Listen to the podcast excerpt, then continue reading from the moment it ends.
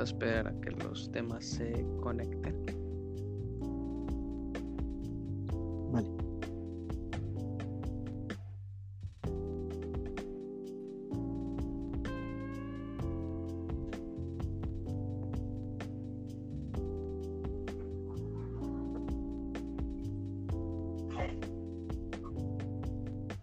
Buenos días.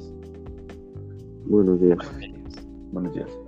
Eh, hoy les vengo a presentar eh, sobre el trabajo de resistencia eléctricas. Mi grupo está conformado por mi persona, Sebastián Romero, del curso 1002, Nixon Mora, del curso 1005, eh, Kevin García, del curso 1002 y Brian Arias, del curso 1002.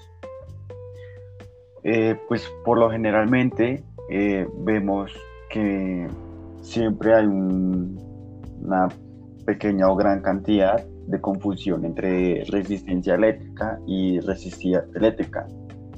Lo que nosotros queremos hacer o aclarar es que estas dos, mm, estas dos electricidades, por decirlo así, eh, son totalmente diferentes, ya que una es una propiedad intensiva y la otra es una propiedad extensiva. Pues sí, por lo general, en general recalco eso que dice Romero, eh, pues que tenemos confusiones, muchas confusiones en saber cuál es cuál. Pero pues en- sí vemos que la resistividad es la que en un material siempre será igual. No importa la cantidad que tengamos de ese material, pero la resistividad siempre será la misma. Y pues de resistencia, si aumentamos como la cantidad del material, pues aumentará eh, con él la resistencia. Eh, pues claro, ya que cada resistencia posee un material conductor.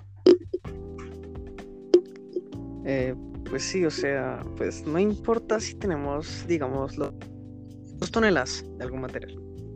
Eh, no le va, no le no le va a agregar, no le va a agregar resistividad alguna pues al material conductor, pero sí podemos agregar para pues que tenga más resistencia. Pues según lo que yo tengo entendido sobre la resistencia es que es un corriente eléctrico que se dirige, eh, se dirige a través de un conductor. Pues no opinaría eso en sí yo, o sea, pues puede que tenga un flujo de corriente, pero yo creo que la resistencia es la obstrucción de un flujo de corriente. Bueno, pues sí. También lo que ustedes hablaron, en pocas palabras, para mí lo que entendí, pues es que con es que la resistencia es como que la capacidad de un material para resistir como que un flujo de energía. Bueno, muchachos, yo creo que pues ya hablamos un poquito de resistencia. ¿Por qué no hablamos un poquito más de resistencia? Cómo, cómo nos. Bueno, empezar para ustedes, ¿qué es la resistividad? Pues para mí la resistividad es como que un punto específico. Pues ese punto específico puede estar en un material y pues en ese punto la resistividad será la misma. No, Kevin, la, la resistividad es la durabilidad o resistencia que hay en un material específico. Pues sí, sí, tiene razón lo que dice Brian, ya que pues resistividad es la, la durabilidad o resistencia que hay en un material, pero hay que depender también si ese material tiene algún tipo de temperatura, ya sea alta o baja. Bueno, pues textualmente hablando, eh, es la densidad que pues es, es la densidad de la corriente en el que el material resistido causado por el campo eléctrico en el punto. Más o menos lo que dijeron los, los tres, pero más que todo el, el que más acertó fue pues Kevin. Pues sí, o sea, es cierto Kevin, pero Romero dijo algo que, que no hemos hablado, o sea, que nos puede servir, o sea, podríamos hablar de qué tiene que ver la temperatura en todo esto. Es Sí, ya que pues la temperatura puede influir en la conducción, ya que un objeto con temperatura alta no conduce tan bien como un objeto con temperatura baja, ya que el objeto con temperatura alta tiene sus moléculas en constante flujo. Entonces, eso hace que se obstruya un poco la conductividad. Bueno, Y hablando de conductividad, ¿sabía que dependiendo de la temperatura de un material puede conducir más o menos la energía? Pues mm, sí, pues ya que podemos ver si lo que tengo entendido es que si en un objeto eh, hay más temperatura, conduce más energía.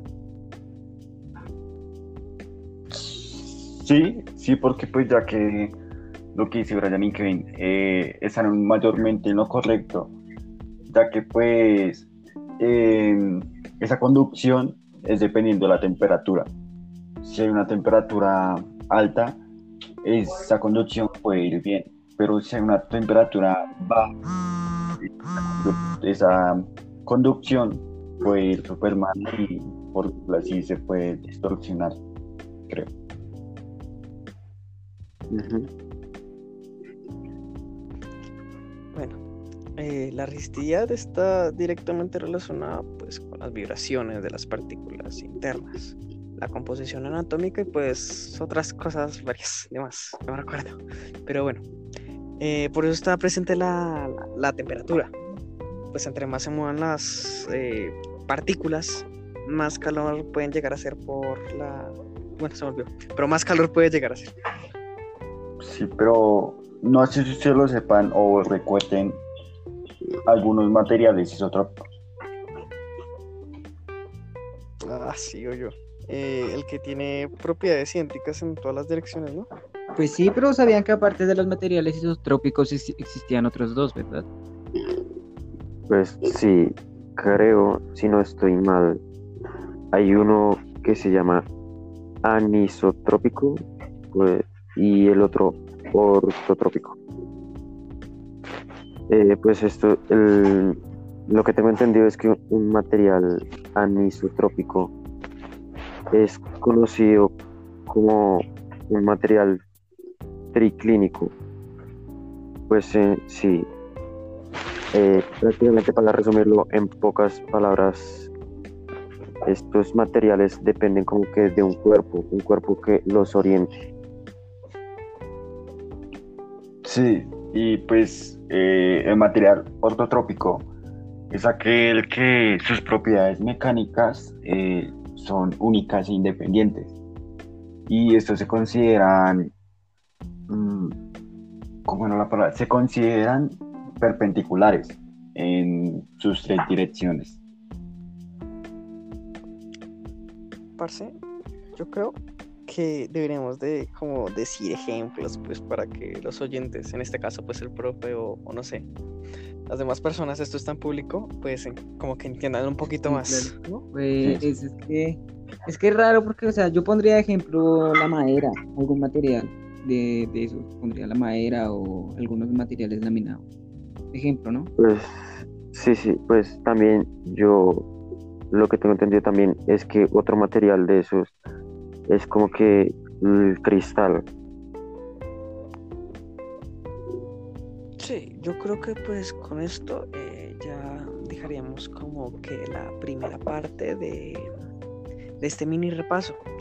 En el otro, en la otra parte, pues vamos a poder ver más temas nuevos y vamos a repasar, vamos a entrar un poquito más a profundidad en, en todo, en todo este mundo de la resistencia y la resistividad.